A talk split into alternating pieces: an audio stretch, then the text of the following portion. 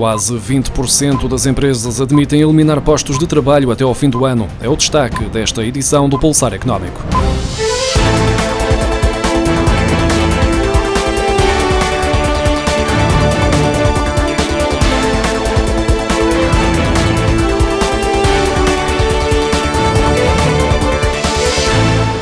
Estudo Total Compensation, divulgado esta semana pela Mercer, revela que 80% das empresas não vão cortar salários este ano devido ao impacto da pandemia, mas 19% admitem reduzir o número de trabalhadores. O estudo, que analisou 140 mil postos de trabalho em 466 empresas no mercado português, adianta que em 2019 apenas 3% das empresas consideravam congelar salários, mas esta percentagem subiu para 11% em abril e maio, aumentando para 17% em julho, devido ao impacto da Covid-19 na economia. A previsão para 2021 é de um ligeiro abrandamento ao nível dos aumentos salariais, perspectivando-se o congelamento salarial em algumas das empresas inquiridas. Quanto às intenções de contratação, 46% das empresas mantiveram os seus planos para 2020, enquanto 39% indicaram ter optado pelo congelamento das contratações e 13,5% por diminuir as intenções de contratar mais trabalhadores. Os dados recolhidos antes da pandemia mostravam que cerca de 36% das empresas pretendiam aumentar o número de trabalhadores em 2020 e cerca de 39% em 2021. A taxa de empregabilidade das pessoas entre os 25 e os 34 anos que optaram por um curso profissional era mais elevada do que a dos jovens adultos que frequentaram o ensino regular ou que concluíram uma licenciatura. A conclusão é do estudo Education at a Glance 2020 da Organização para a Cooperação e Desenvolvimento Económico, apresentado esta semana para a Associação Nacional de Escolas Profissionais. Esta conclusão vem comprovar que os cursos profissionais dão resposta às reais necessidades do mercado. O estudo da OCDE explica que Portugal segue o padrão dos outros países países membros da organização, já que 88% das pessoas entre os 25 e os 34 anos, com curso profissional ou curso técnico superior profissional, estavam a trabalhar. No caso dos jovens adultos com o 12º ano, que escolheram a via de ensino científico ou humanístico, 83% estavam integrados no mercado de trabalho. Os licenciados tinham uma taxa de 86%. Só um terço do montante previsto para as obras públicas foi celebrado no primeiro semestre. Estavam previstos 2.670 milhões de euros, mas foram assinados contratos no valor de apenas 840 milhões de euros. As autarquias e a Associação dos Industriais da Construção Civil e Obras Públicas apontam a burocracia como a causa dos atrasos nestas obras e pedem que sejam feitas alterações à legislação. Esta demora no arranque das empreitadas, que ficou patente nos números da primeira metade do ano, período também marcado pela pandemia poderá vir a colocar em risco os fundos europeus.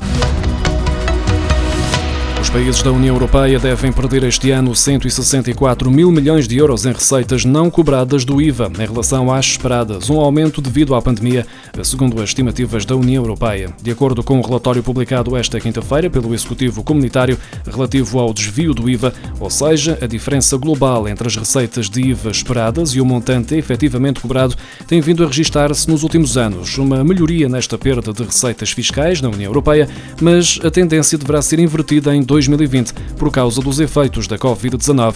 Esta é uma previsão que tem por base o rápido declínio do crescimento do produto interno bruto e a deterioração dos saldos das administrações públicas em 2020. No que toca a Portugal, o país perdeu quase 1.900 milhões de euros em 2018 com o desvio do IVA, o equivalente a uma diferença de 9,6%. O Banco Central Europeu manteve as taxas de juro, tendo também mantido o programa de emergência de compra de ativos em resposta à Covid-19, de acordo com a decisão de política monetária divulgada esta quinta-feira. A baixa taxa de inflação registada em agosto, a mais reduzida dos últimos 19 anos, levantou questões sobre se o BCE iria avançar com novas medidas para impulsionar a economia da zona euro.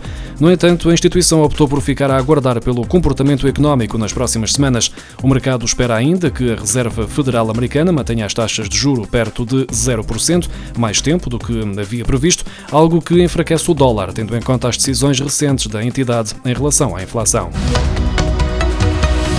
Em 2021, as rendas habitacionais e comerciais vão mesmo ficar congeladas ao fim de cinco anos consecutivos, sempre a subir. De acordo com os dados do Instituto Nacional de Estatística, a inflação aos 12 meses terminados em agosto ficou em terreno negativo, impedindo a atualização dos valores do arrendamento no próximo ano.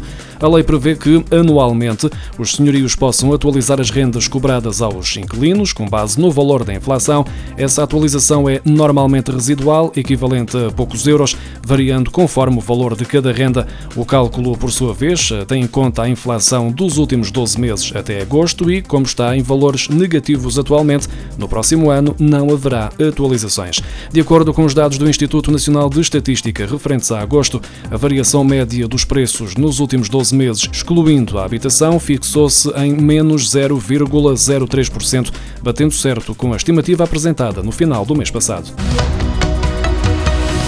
Todos os edifícios novos ou sujeitos a grandes renovações vão ter de disponibilizar postos de carregamento de veículos elétricos com dimensões adequadas às necessidades e características do edifício e às condições de utilização esperadas, segundo uma proposta de decreto-lei que o governo está a preparar. A proposta vai ainda impor que os edifícios de comércio e serviços com mais de 20 lugares de estacionamento tenham de instalar até dezembro de 2024 dois postos de carregamento.